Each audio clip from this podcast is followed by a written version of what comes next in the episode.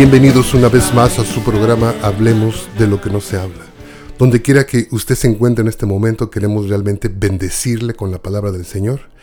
Y le pedimos al Señor que el Señor con su rúa le dé una bendición para que el Señor le abra el entendimiento y así pueda usted recibir la palabra del Señor con alegría y con gozo de corazón. No importando las circunstancias que están pasando en el mundo, siempre nosotros debemos de recibir el mensaje de Dios con alegría, con gozo. Vamos a continuar en este día con la parashá de Noé. Vamos a dar inicio en el libro de Bereshit, en el libro de Génesis, capítulo 9 donde el Señor hace un pacto con este hombre llamado Noé. Yo creo que Noé es uno de los predicadores de aquel tiempo que ha trascendido a través de la historia. Yo creo que es uno de los personajes que más ha tocado los púlpitos contemporáneos en nuestra era. Porque este hombre fue el Mesías que el Señor usó en aquel tiempo para rescatar al menos a su familia y de suma importancia porque a través de eso podemos darnos cuenta que el Señor realmente está en el negocio de seguir salvando las almas. Antes que iniciemos esto, vamos a hacer un pequeño recuento. Ya en los capítulos anteriores, el Señor había seleccionado específicamente a este hombre. La palabra del Señor nos dice en Génesis capítulo 6, que dice que este hombre llamado Noé halló gracia delante de Dios. Y eso es lo que nosotros estamos buscando. Eso es, debe de ser el enfoque que nosotros debemos de tener en nuestra vida. El siempre, el estar buscando la gracia y el favor de nuestro Dios. Para esto fue seleccionado, este hombre construyó un arca, esa arca alcanzó a subsistir un diluvio. Ese diluvio fue la forma en la como el Señor terminó con la existencia de la primera generación de humanos que vivió y que desafortunadamente no alcanzaron a dar honra a Dios. Pero Noé, gracias a la obediencia, gracias a que escuchó la voz de Dios y gracias a que inmediatamente cuando el Señor lo llamó, inmediatamente se puso a trabajar. Y trabajó por largos años construyendo esa arca. Y persistió en la misión que Dios le había dado. Y el Señor lo recompensó con la salvación que le había prometido. Cuando llegamos al capítulo 9 nos podemos dar cuenta que ya cuando Noé descendía del arca, lo primero que Dios hace con Noé es el bendecirlo. Génesis capítulo 9 leí de esta forma, estoy leyendo de la versión Reina Valera, y dice, como subtítulo dice, pacto de Dios con Noé. Y dice así, versículo 1, dice, bendijo Dios a Noé y a sus hijos. Y les dijo, fructificad y multiplicad y llenad la tierra. Ahí nos podemos dar cuenta que se repite una vez más el mandamiento que se le dio en el primer pacto al, al siervo Adán. Se repite una vez más y el Señor lo vuelve a comisionar una vez más a Noé para venir y cumplir el propósito que Dios tenía para la humanidad de aquel tiempo. Fructificad y multiplicad y llenad la tierra.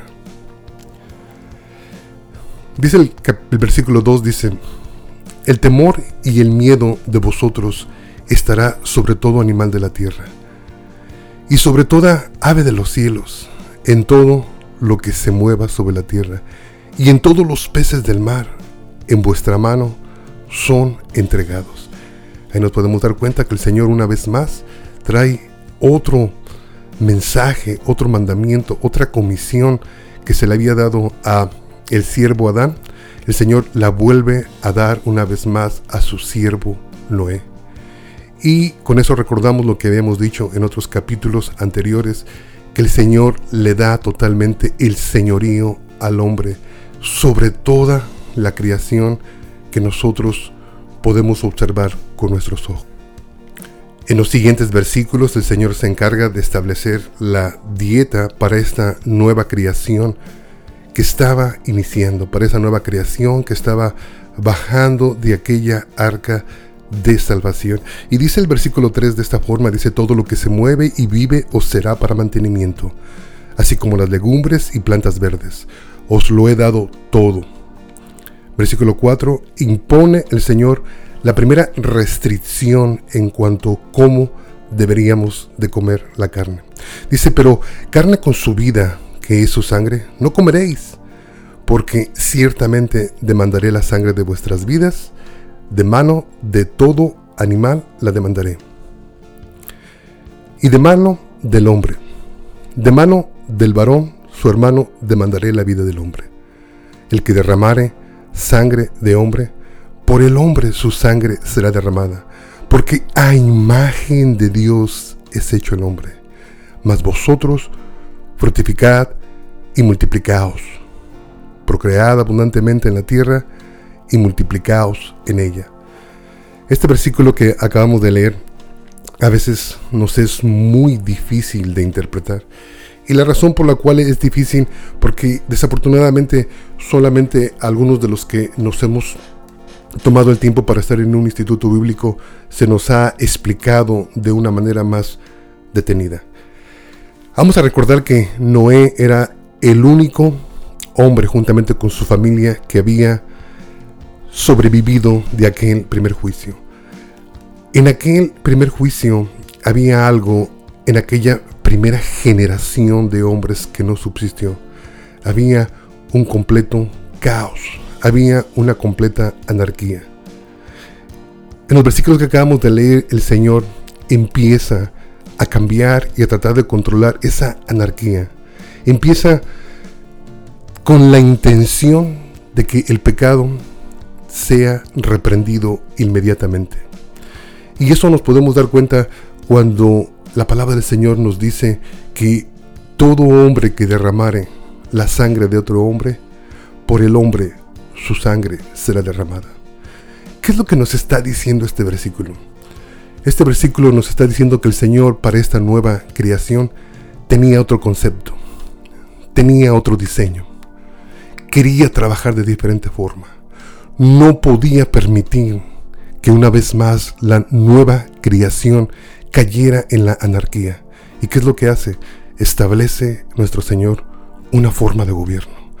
Establece nuestro Señor algo para poder reprimir el pecado inmediatamente cuando se comete, para que de esa forma la nueva creación no empezara a caer, no empezara a pervertirse como lo fue antes del diluvio.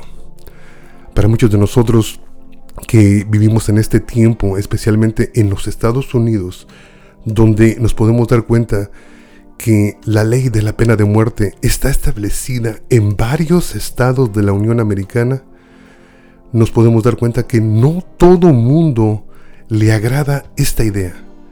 Y yo siento que la mayoría de las personas que están en desacuerdo con esta ley de la pena de muerte es porque quizás no tienen ese contacto con la palabra del Señor. Es porque quizás no entienden cuál fue la intención que el Señor quería establecer en esta creación que estaba iniciando Noé. Lo hizo inmediatamente con esta creación nueva para establecer una forma de gobierno, para establecer orden, para evitar la anarquía, para evitar todo tipo de caos y todo tipo de desorden y todo tipo de injusticia. Por eso me quiero enfatizar mucho en lo importante que es para nosotros como hijos de Dios el someternos a toda autoridad que el Señor haya puesto sobre nosotros, especialmente dentro de nuestras congregaciones. En todos estos años que tengo en el ministerio he aprendido poco a poco. Y algo que he aprendido es que la misma gente clama por justicia. Cuando la gente ve que alguien ha hecho un desorden, cuando la gente ve que alguien ha roto una regla, la gente inicialmente esperan que haya disciplina, esperan que haya orden, esperan que haya justicia.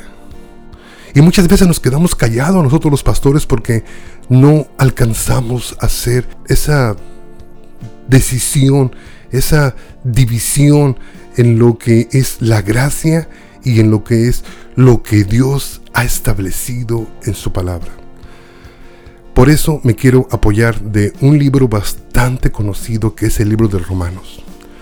El libro de Romanos, escrito por el apóstol Pablo, nos da una idea de cómo nosotros debemos de percibir cada forma de gobierno que nosotros tenemos sobre nosotros. Nosotros los hijos de Dios debemos de estar en sujeción a las autoridades. Dice Romanos 13, del 2 al 7, dice, de modo que quien se opone a la autoridad, a lo establecido por Dios, resiste.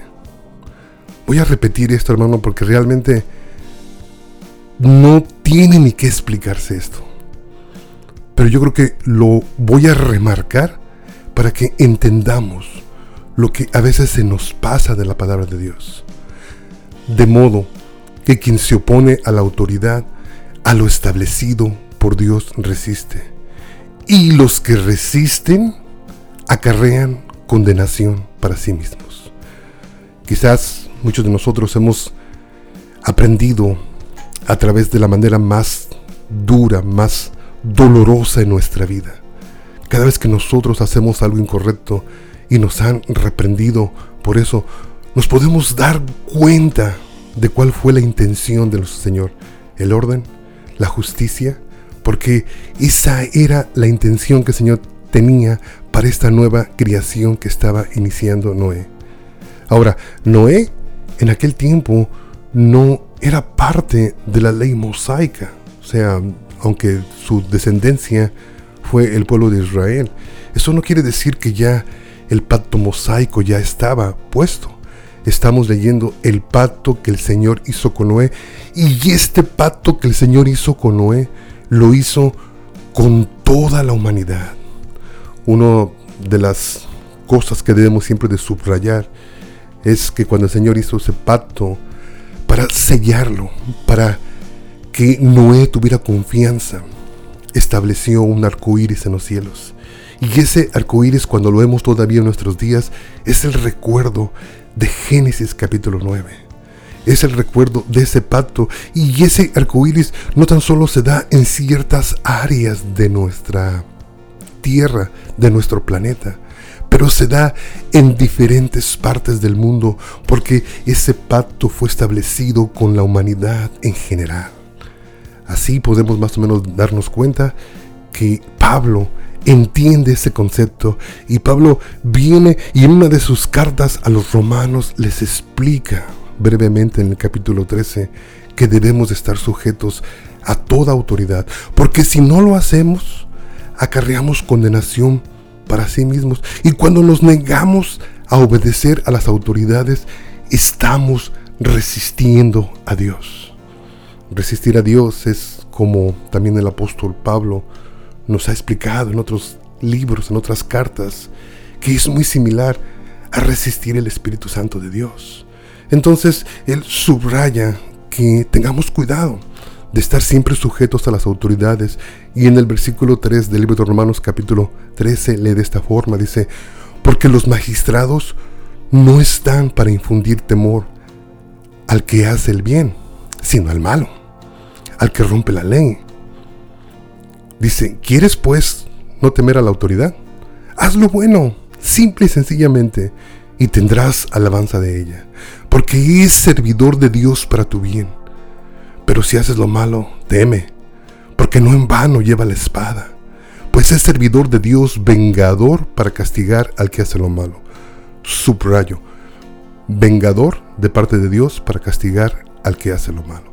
Es aquí donde estoy repitiendo una vez más lo que ya había dicho anteriormente, que la intención del gobierno es para reprender el pecado inmediatamente, para que la tierra no se pervierta, para que las generaciones que venían después de este siervo Noé no cayeran en el caos que existió en la primera generación de hombres que habían padecido en aquel diluvio. Versículo 5 dice, por lo cual es necesario estarle sujetos, no solamente por razón del castigo, sino también por causa de la conciencia. Ahí está estableciendo otra cosa mucho muy importante. La conciencia fue la única herramienta que el Señor les había dado antes del diluvio a los hombres. Pero el hombre había pasado sobre su propia conciencia y se habían olvidado del plan de Dios. Y usted puede decir, hermano, ¿todavía la conciencia nos rige? Desde luego que sí, hermano. Nuestra conciencia es la que constantemente nos dice cuál es correcto y qué es, no es correcto. Nuestra conciencia es lo que constantemente nos acusa o lo que constantemente nos justifica delante de Dios. Por eso es de suma importancia que nosotros tratemos no tan solo de sujetarnos a Dios por causa de que Dios ha establecido las leyes, sujetarnos al gobierno porque Dios lo ha establecido, pero también sujetarnos a toda autoridad que está puesta sobre nosotros para que nuestra conciencia pueda funcionar correctamente y así podamos tener una vida espiritual sana. Dice el versículo 5, dice, por lo cual es necesario estar sujetos no solamente por razón del castigo, sino también por causa de la conciencia. Pues por esto pagáis también los tributos, porque son servidores de Dios que atienden continuamente a esto mismo. Pagad a todo lo que debéis. Al que tributo, tributo. Al que impuesto, impuesto. Al que respeto, respeto. Al que honra, honra. Es simple la palabra del Señor. Yo creo que lo que quería yo recalcar es lo importante que es que usted se meta a estudiar la Torah, los principios, y que usted entienda que esos principios fueron establecidos para la humanidad. En los siguientes capítulos vamos a ver otro pacto, el pacto que se hizo con otro gran hombre llamado Abraham, donde el apóstol Pablo nos explica que no tan solo el pueblo de Israel venía a ser la descendencia de Abraham, pero todos aquellos que hemos creído y que hemos actuado y que vivimos por fe justa y rectamente, así como el siervo Abraham vivió, también nosotros somos hijos de Abraham. Entonces, algunos pactos que están en el Antiguo Testamento no debemos de confundirnos, hermanos. Son dados para toda la humanidad en general, para que no caigamos en el error de decir, oh, es que ese es el Antiguo Testamento, oh, es que eso ya pasó de moda, oh, es que eso ya, este, el Señor Jesús ya lo eliminó. Ahora estamos solamente bajo la gracia. La gracia, cuando no la sabemos entender o cuando no la sabemos vivir, nos puede llevar también, hermanos, a la condenación. Entonces, sigamos constantemente estableciendo la Torah, estableciendo los mandamientos de Dios en nuestra vida, poniéndonos en orden y, sobre todas las cosas, respetando todo lo que el Señor ha establecido para nosotros. De la misma forma vamos a continuar en este día. Estamos ya por terminar nuestro programa y nos hemos propuesto el siempre estar actualizando en cada programa lo que está sucediendo en Israel y en el mundo. Una de las cosas que llamó mi atención fue un acto que se hizo hace algunos días en Alemania. Al visitar el primer canciller a Israel, inmediatamente hubo manifestaciones en Alemania, porque no todos están de acuerdo con lo que está pasando. Hay gente que aún en Alemania están en contra de lo que está pasando en Medio Oriente, específicamente con el pueblo de Israel.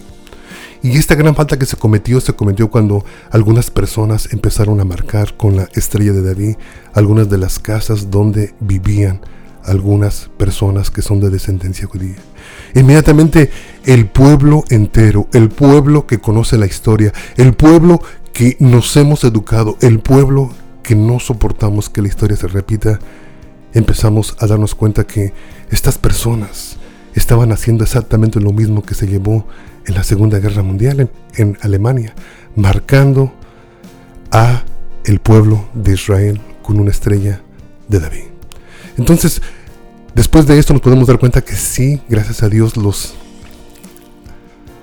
apresaron y nos podemos dar cuenta que va a caer todo el peso de la ley.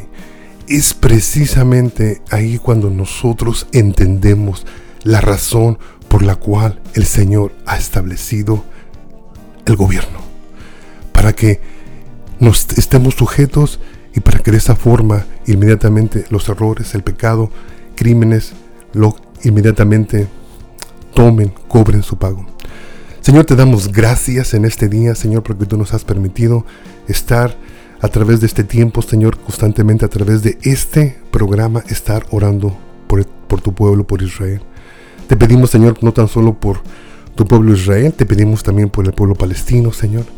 Y aunque nosotros, Señor, comprendemos, Señor, que no puede haber una paz permanente hasta que tú regreses, seguimos insistentemente, Señor, diciéndote, Señor, interviene para beneficio de la humanidad.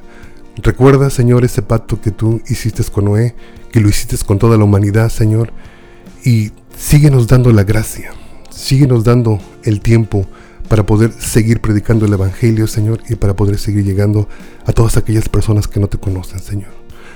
Usa este tiempo, Señor, no para dividir al mundo, sino para unir al mundo, Señor. Yo te pido, Padre, en el amor de Yeshua Hamashiach, Señor, que tú nos sigas dando la perspectiva correcta de lo que está pasando, Señor. Que nos sujetemos a tu voluntad, que nos sujetemos a toda autoridad, específicamente, Señor, en nuestras iglesias, Señor. Te pido, Padre, por todos aquellos padres, por todos aquellos pastores, siervos tuyos, Señor, que no entienden lo que es autoridad, que no entienden lo que es justicia, Señor, que no entienden la posición en la que nos has puesto y tú nos has puesto para inmediatamente, Señor, establecer orden, establecer justicia, establecer principios, porque tú, Señor, no quieres que nadie se pervierta como se pervirtió aquella generación que fue eliminada antes de que Noé fuera salvado. En el nombre de Yeshua Hamashiach te entregamos, Señor, este programa, esperando que tú nos sigas abriendo las puertas de todos aquellos, Padre, que desean ayuda para poder entender lo que nosotros llamamos la Torah, los principios, lo que para mucha gente, Señor, es el Pentateuco, que realmente puedan revivir en sus vidas la importancia de conocer, la importancia de entender estos principios, la importancia de poder, Señor, recordar tus pactos que has hecho con la humanidad. En el nombre de Yeshua HaMashiach. Amén.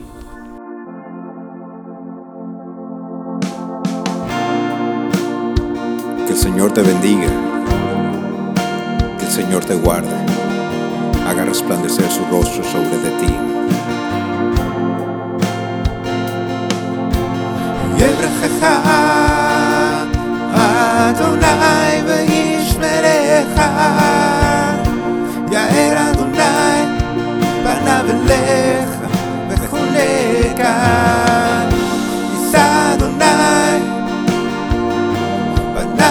אליך